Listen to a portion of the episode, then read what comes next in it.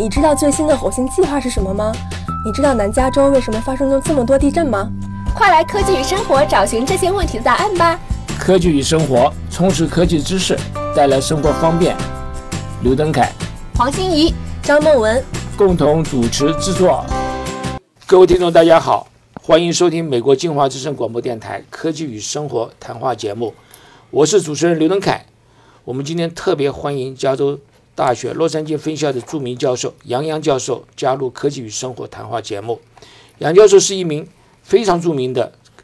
材料物理学家，他从事太阳板的研究有非常的长的一段历史。在二零一六年，就是去年，有名的 Thomson Reuters 这个啊杂志呢选出来，这是十九位全世界最有影响力的科学家。那杨教授呢就是其中之一。所以说，我们非常有荣幸呢，杨教授能够参与我们的节目。杨教授将来只要他有时间的话，他会不定期的参与节目主持。杨教授你好，和我们的听众问声好。哦，呃，邓凯好，呃，各位听众好，今天很荣幸也很高兴的跟各位在空中见面，也希望将来能够，呃，我有时间的话就能够参与这个节目。非常欢迎你来。哦，谢谢。好，我们今天的呃主题主题呢是数据科学。那英文来讲是 data science。我们今天的嘉宾是 Snap 公司的研究科学家施小林。Snap 公司是一个拍照和社交 App，今天股票上市，非常受年轻人的喜爱的一个手机 App。施小林就是负责各种数据分析的研究员。我们今天非常荣幸的能够请他来谈谈数据的分析是一个什么东西，如何在大量数据中。归纳出一个结果，这些大量数据呢，将不会由传统的方式，如数字啊等等来做。比如说，我们可能从影像当中呢可以取得。另外一个例子呢，可能在选举方面呢，像以前呢都是由访问的投票人用电话的方式来收集资料，但近年来呢，可能是由从这个 Facebook 就是脸书或者 Twitter 上面呢，可以直接知道这个群众的想法跟他们的议题。我们就这方面的议议题呢，和我们的专家来讨论一下。小林你好，非常感谢你在百忙中上我们的节目，和我们讲解这两年来非常受欢迎、呃非常非非常非常受人注重的呃科学数据，就是说 data science。首先，请您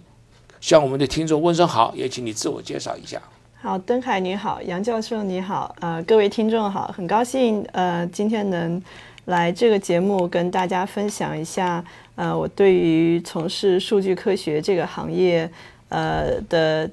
一些体会和我我对这个数据科学的理解。啊，那我我我的背景呢是我是嗯呃在美国密歇根大学呃呃计算机学呃计算机的博士学位，然后后来我在嗯。我在斯坦福大学做做过博士后，然后也在嗯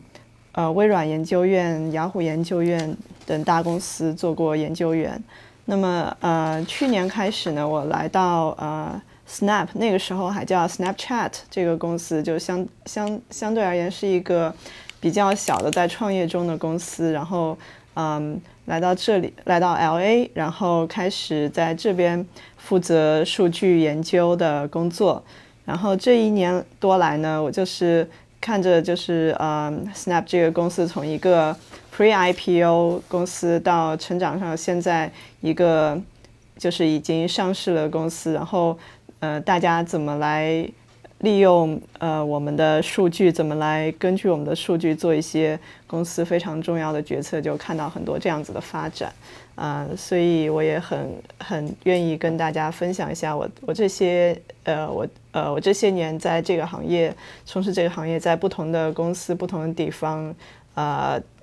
的一些体会。非常感谢你这这么忙还替我们听众讲这些东西，这个我相信这个应该是非常非常有有有有有兴趣而且有用的东西。我应该。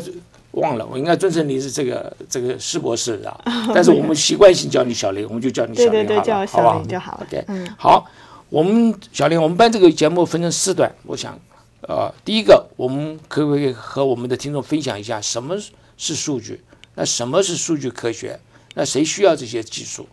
这是第一段。嗯，那第二段的话，我们谈谈看这个数据科学它背后的一些技术是什么东西。那第三段，我想来我们来说明一下它未来的走向，跟你请教一下未来的走走向和它的趋势。第四段，我们来谈谈您个人当初啊怎么会进入这一行？那你对年轻人呢有什么建议？你觉得我们这样子好吗？好好的，好，那那个我就来先呃开始第一段的问题。所以想呃小林，我想请问你，什么叫做数据？好，我想就是说，我们现在呃经常在说数据科学的话，呃，我会往往会跟另外一个词联系在一起，叫大数据。就是嗯，就是这两个词，其实就说现在特别热门，然后大家总是说起，就那么就我的理解就是，呃，数据特别是大数据，现在呢是其实是说我们在嗯互联网的这个环境之下，嗯。包括就是使用手机啊，就各种 digital 电子的这种呃设备呢，我们就呃采集了非常多呃，往往是呃成几百万上亿的这种呃跟人们日常行为或者是呃这类似的这种相关的一些 record 记录，它有的时候并不一定是说是呃是个数字。有的时候可能是一些，比如说我们在你在使用网站的时候，你进行了一些点击，然后啊，或者是你做了一些怎样的一些啊，打开了某一些网站，或者是你啊啊呃浏览了哪些信息，这些都呃就是就是大数据的话，就是说把这些信息全都记录下来，然后嗯，然后这成百万上亿的数这样子的，我们就叫大数据。OK，很好。那么我想就是呃，想请教一下，这些数据是如何产生跟收集？然后呢，最后一个我想就是说，这些数据现在流行的 data science 和以前的统计学，呃，有什么区别？就是说怎么产生、收集的？然后它的 difference，就是它的区别在什么地方？对，这种数据它产生呢，主要就是就像我说的，如果在从前，就是可能。在呃没有电子化的这个信息化的这个社会的时候，呃那个时候的话，因为每天大家有很多呃行 activity 行为，但是就比如说交易啊，或者你你购买东西啊，但是都是线下的，那这样子就其实就没有一个呃就是没有一个可以大规模的搜集这样子行为的一个一个系统。但是现在呢，就是说很多大家日常的行为都是在线上的了。嗯，就包括比如说你去亚马逊上面买一个东西啊，然后包括你使用你的信用卡，然后包括你在网站上做进行搜索，甚至包括比如说你自己在你自己的电脑或者手机上面浏览你自己的照片，那这些都是可以产生就是有 record。那么我们现在的所谓大数据呢，其实就是这样子，就说因为你日常的你跟这些系统的呃 interaction 或者互动之后。呃，留下的这些行为痕迹，这就就是这些大数据的产生。那么它跟这个统计学有什么？就是说，基本上您刚刚说的就是以前的统计学的的 database 这个 base 比较小一点，就是它的那现在的你的数据呢成千上亿的这个东西，所以我觉得可能还是这个可能更准确一些。对对，就是呃，我觉得跟统计学的话有有。呃，有两个非常根本的区别。一个根本的区别，就像您刚才说的，就是统计学相对比较小。呃，就是传统的统计学，它所处理的数据可能并没有啊，虽然它很多理论上它也是会有大数据这个概念，但是它往往传统的时候，他们所做的很多。嗯，工作都是，比如说可能几百几千个数据，对。然后另外一方面，我觉得一个非常重要的区别呢是所谓的 domain 啊，domain knowledge 或者 domain 的这个概念。因为统计的统传统统计学的话，可能它 domain 的这个概念比较弱。它比如说往往是一个理论或者一个方法，它会对这个数据有一些假设，但它不是说，是比如说这个数据就是专门是用作人们，呃，比如说购买商品的行为，或者说人们进行搜索的行为，或者说人们进行社交，呃，发朋友圈或者是交谈的行为，而它只是一个非常 general、非常呃，比如说我对这个数据有一些什么 assumption 啊，那都是非常非常 general 的，嗯，对。但是大数据的话呢，就特别是现在的 data science，其实它有一个很强的概念是 domain knowledge，就是说我们是把很多，比如说传统的统计，或者是其他一些算法的这些呃这些呃 methodology 或者方法呢，然后运用到一个专门非常呃具体的一个 domain 的数据里面去。比如说对于呃呃，比如说可能对于 Google 来说，他们就是专门用到人们的搜索行为上去；然后对于脸书来说的话，他们是专门用到人们的。比如说社交的这个行为上去，所以他就非常强调这个 domain knowledge 这这一块。所以 domain 的话，可能我们可以这么说，在中文里面就是它的区分，它的对特定特定区域的区域对的的知识。是是，所以我觉得 data science 其实是一个非常综合学科的这么一个新的概念。它很多时候呢，呃，所谓的 domain，它就会需要从一些嗯。嗯，比如说，呃，社会学或者是经济学。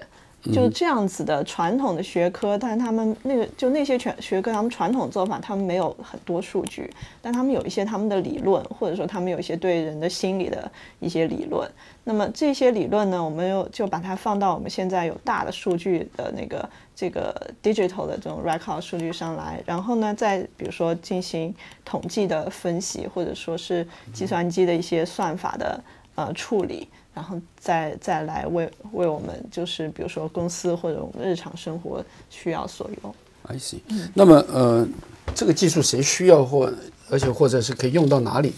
嗯，我觉得这个技术的话，其实呃，对大的来说的话，对于政府啊，对于公司啊都是非常重要的。那小的来说，其实对于我们日常生活也都非常有用。那比如说，对于政府的话，我想大家就是应该也也知道，比如说在大选之前，或者是嗯，或者呃，就比如说像这样子的呃时呃时候呢，就是很多很多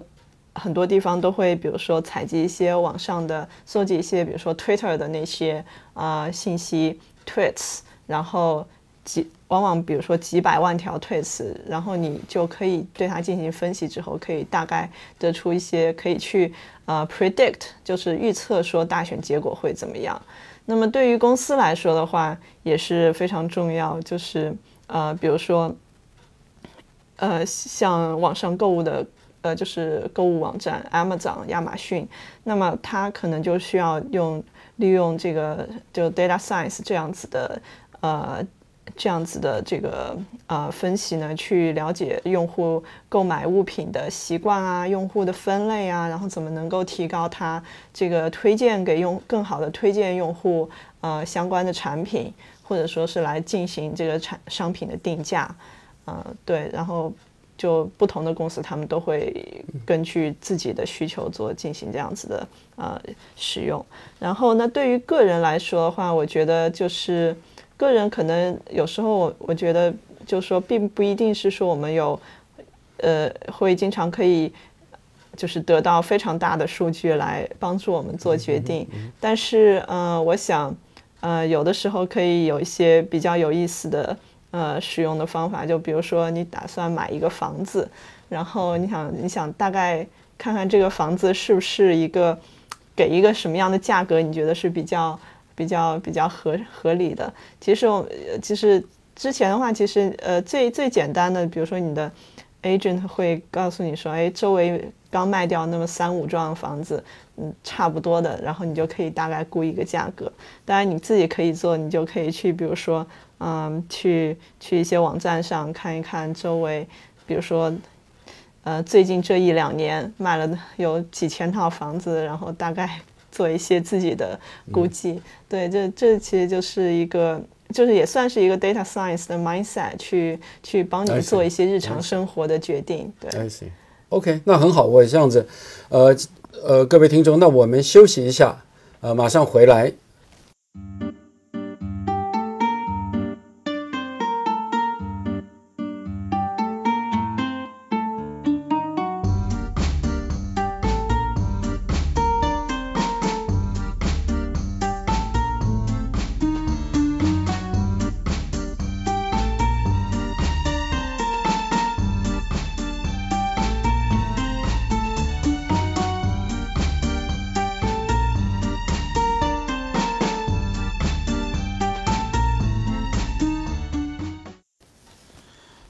好，我们回到节目，今天的主题是 data science 数据科学。我们的嘉宾是 Snap 公司的数据科学家，呃，小林。那么小林，我想我们接下去以后，我想问你一下，这个背后的我们的这个大数据啦，或者数据科学啦，这个后面的这个技术是什么东西的？嗯，就这个技术的话，就是嗯。怎么讲？就是其实也很难一两句话就说明白。那么，呃，其实从数据本身怎么采集，然后存储，然后处理、分析，然后再呃怎么去呃根据这个结果做决定，其实就是都有很多，就是每一每一个方向可能都是都是会有一大块技术，而且那个技术可能是啊，比如说有的是计算机的技术，有的是计算机。不同领域的技术，有的是比如说统计的技术，有的可能是其他一些呃领域的一些呃来支持，所以就其实呃很难一两句说清楚吧。不，你刚刚很好，你刚刚列了一些这个数据的这个呃收集者的来源，我们就是按照这个一个个来来讨论一下，你说好不好？好。我们先从这个数据的来源，这个数据的来源的话，一般来讲的话，哪里来的，或者是然后呢？怎么收集的？嗯，就像我就像我之前讲的，就是说现在呃大数据的出现，其实是因为这个 Internet 或者说是 digital 的这个呃技术出现之后，然后使得人们日常的很多行为呢，都是都是有了这就是都是有了记录在线的记录。那数据的来源其实就是来自于这这样子的 activity。这样子的行为的在线记录，嗯，然后那至于收集呢，其实往往就是说，这个其实就是一些呃，就比如说一个网站，当你呃使用那个你在亚马逊上面买东西了，你从你开始进入亚马逊这个网站，到你找到你想要的东西，呃，然后到你就是 check out，呃，就是就是输入你的信用卡信息，然后呃买下这个东西。呃，这么一连串的过程呢，其实这个亚马逊网站它就会把，呃，就会把你的就是各种在这个跟这个网站的这个 interaction 或者说是呃交互的这么一个呃行为都记录下来。对，我打个岔一下，它是不是在，比方说你 computer 电脑的那个 IP address 里面，它就它就就是 identify 你的这个人。在网上，还是说你要叫做 login，就是要要登录到一个你个人的账号里面，它才收集资料。呃，其实呢，就是很多网很多网站，它两种都有。哦，都有。对，嗯，就是像像你讲的，就是嗯，IP address 呢，呃，也也就是说分两种，因为有的时候，比如说我们用那个有一些有一些 service 的时候，比如说 email。或者是买东西，那其实这个时候你基本上你都是一个有一个 unique 的 account 的，所以这个基本上就是你登录进去之后，他就知道你是谁了，然后他就把你的记录下来。那么还有一种状况呢，就是有一些网站呢，你可能不需要去登录，比如说你去 Google 做一个 search 的时候，其实你可以不登录嘛，你就直接打开一个网站做一个 search。那这个时候呢，其实它就没有你这个呃人的 identity，但它会有它其实。就是他们所谓的叫 cookie，或者是嗯，就是他们有自己的一个，就是说来 identity，就是说大概是这个用户是谁，但是他们基本上就不会把它这个东西跟你的这个真实的，比如说 account 联系起来。对。但在这数据收集当中，您您刚刚讲说 Amazon，嗯，那 Amazon 的公司它收集它的，嗯，Google，嗯，那么它收集它的，对，那其他公司。他收集他的，对对不对？对。那这些公司的这个来源呢，会不会跟人家分享呢？呃，我呃，其实他这些公司之间的话，呃，绝大部分状况下是绝对不会相互分享的，因为其实这种涉及到用户的这个信息的，就是说呃行为啊、信息的这样子的数据呢，其实对于这些互联网公司来说，都是他们自己的呃非常呃，就是说非常重要，但是又非常呃呃需要去保护的一个东西。对，所以呃，应该就就是他们的宝库了。对对对，就是说是应该从严格上来讲的话，一般是绝对不会去相互分享。对，我们等一下会再再来讨论一下我们有关所谓的这个隐私权的东西。对对对，但是我现在插一句话，就是说这些东西会不会跟美国的政府来分享？嗯、这个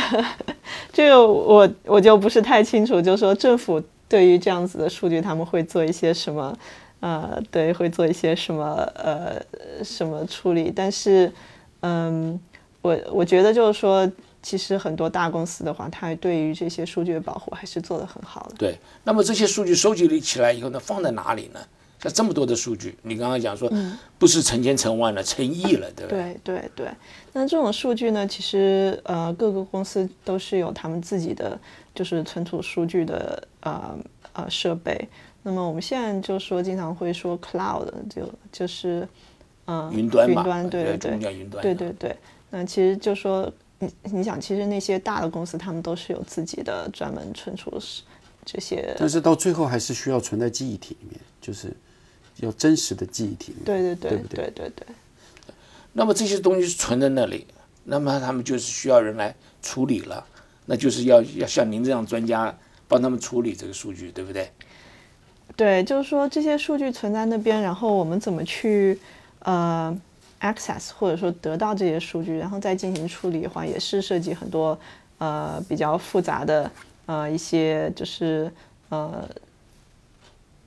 进行一些比较复杂的这种啊呃分析啊，或者是怎么讲，就是呃我们叫 distributed system 的一些那个你怎么，比如说因为。当你数据那么大，然后你处理的时候，其实你是需需要时间又很很快，那你怎么能够就是说从这么大的数据里面能够很快的找到你想要的数据，其实也是呃非常 challenge 的。所以有的时候不是一个一个电脑就能够做的，所以你刚刚讲说要分分工合作，绝大部分情况下是几百几千台电脑在处理，哇，几百几千台在那里做的，OK，对。哇，这个是那那这个的话有很多很多算术在里面呢、对不对？很多一些这呃工程上的一些对对对专门的一些算术在里面了。对对对对对，就工程上其实是非常呃有挑战性的一个你可不可以举给我们举一两个例子？比如说嗯哪些算术要用的呢？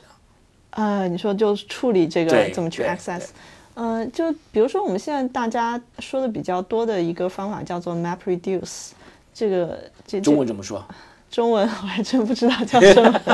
英文怎么说？您再说。英文叫 map reduce。OK，嗯、对，就是我也不会。map 就是呃就是就是去 map 就是去那个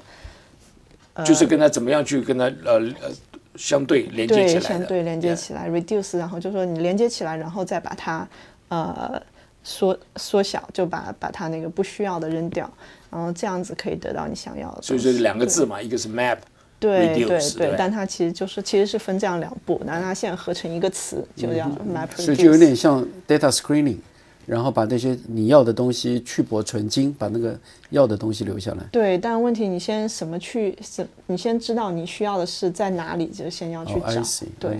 对嗯，interesting。OK，我们以前念这个统计的时候，您最早讲到统计，嗯，一个最简单，我们就算平均值嘛，对不对？嗯，你说这我们的房价，你刚刚讲买房子，我们的房价平均值在这个地方是多少钱？嗯那就是用平均值是最最好、最简单的一个方法。是，但是平均值有时候也不太好，比如你说我左脚在冰点以下，右脚在这个一百度，我这个人应该是在。应该是很舒服的环境之下，因为平均值还可以嘛，对不对？所以这个不是是完全不是很好的，但是有很多很多不同的算术现在在做。对对对，就是其实就说 data science 的话，它呃就是就是它的呃 output，或者说它我们用用 data science，我们需要得到的结果呢，其实跟传统的统计也也是不一样的。就说应该说统计只是其中一小部分，就比如说你想得到一些平均值啊，得到一些 aggregation 的那个结果，嗯，那 data science 有其实有很多其他的一些，嗯呃做就是一些一些作用吧，就比如说一一个是 prediction，嗯，就是你要去做预测，比如说我要去预测说这个用户他接下来会对什么商品感兴趣，或者他接下来会对嗯会会。会可能会交哪一个新的朋友？那这个其实就是就是 prediction，这其实是 data mining 的范畴了。嗯，对，这是一个非常重要的一个。对对对，其实是 data science 非常重要的一个 application。对。那一般来讲的话，这么多的数据，你怎么样把这个数据表现出来，然后让一些用的人，比如像决策单位、决策主管，他可以很快可以看得懂你这些数据，一般怎么做法呢？对，这是一个非常好的问题。呃，就是因为其实数据科学就是还有一个非常重要的，就是说是去把这些这么多，就是几百万或者是几亿的我们的这个呃，比如说用户的 record 啊，然后他们呃，我们想把它 summarize 起来，变成那么一两句话，就去给比如说。公司的主管啊，或者华尔街的投资者去看，告诉他们这个我们的用户他们是有多喜欢我们的产品，或者是他们他们的需求在哪里。那么其实这个的话，就是说各种方法，呃，就是就是比如说有的时候，比如说做一些有呃，比如说有的时候呢是做一些嗯图表啦，图表对图表 visualization。呃，那有的时候，比如说是去做一些呃数数数字上的那个比较啊什么的，对，就这个就是完全是要呃基于需求来来提供提供这个答案。那这方面的话，也是你很重要的工作之一了，对不对？是的。要看我们主管需要什么东西，对对对，你怎么样去跟他沟通？对对对，这些东西。那像这些这个数据，一般来讲的话，我们现在常常常常提到这个所谓的人工智慧，人工智慧，我们这个。跟这个大数据啦这些的名词，最近在非常多人在提的这个，那有没有可能性，我们在这个做数据分析的时候呢，嗯，把这个层次稍微提高一点，能够替一些主管分担一些东西，比如像我们的医生来讲，嗯，对吧？你医生来讲，你通常是说，哦，我认为他是可能什么病，那什么东西可以对症下药。那在在我们这个一般的这个生活当中，有没有可能将来也是走这条路呢？对，其实。呃，这一点我觉得就是说是，其实是大数据或者说是呃 data science 需要做的一个，就说 data science 它并不是万能的，它其实更多的是一个辅助的功能。呃，很多时候，呃，就比如说帮帮助公司的决策者做决定，呃，它并不是说我们完完全说只听数据告诉我们怎么样，或者是，而是说它是用来帮助决策者。来来更加理解我们的产品，或者说是更加理解这个呃用户的需求，然后再来做他做决定。所以就就像你说的，其实就像类似于说，呃，医生最后决定还是医生来做，只是说医生需要去读一下你的验血报告，去读一下你的这个呃呃 CT 的报告，嗯，但是最后做决定还是医生来做。对，那那另外一个例子，我们来讨论一下，比如说。在选举的时候，嗯，我们现在选举都用大数据嘛，一定很多人都用说大数据。那大数据出来的，你不只是说是啊，我是不是要选这一位，嗯，或选另外一位，嗯，那当中应该还有很多的这个因素，应该也会从这里面出来嘛。对，对，就是说大数据会告诉你很多不同层次的信息吧。就比如说，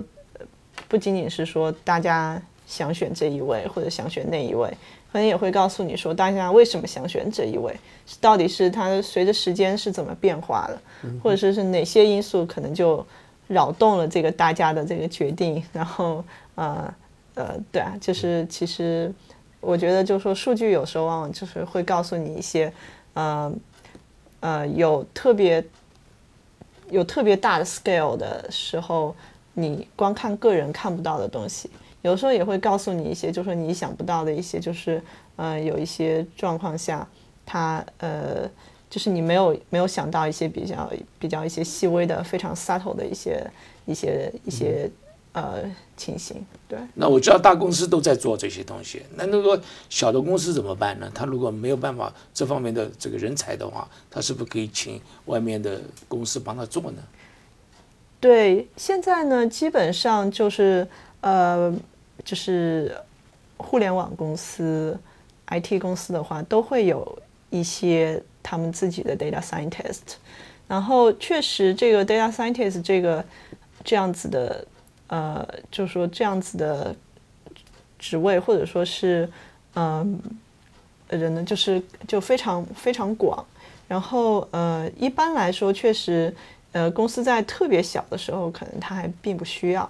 嗯、往往是比如说，当它成长到一定规模了，当它比如说已经呃有有足够一定量的用户了，那么这个时候呢，其实就是说，对于这个公司来说，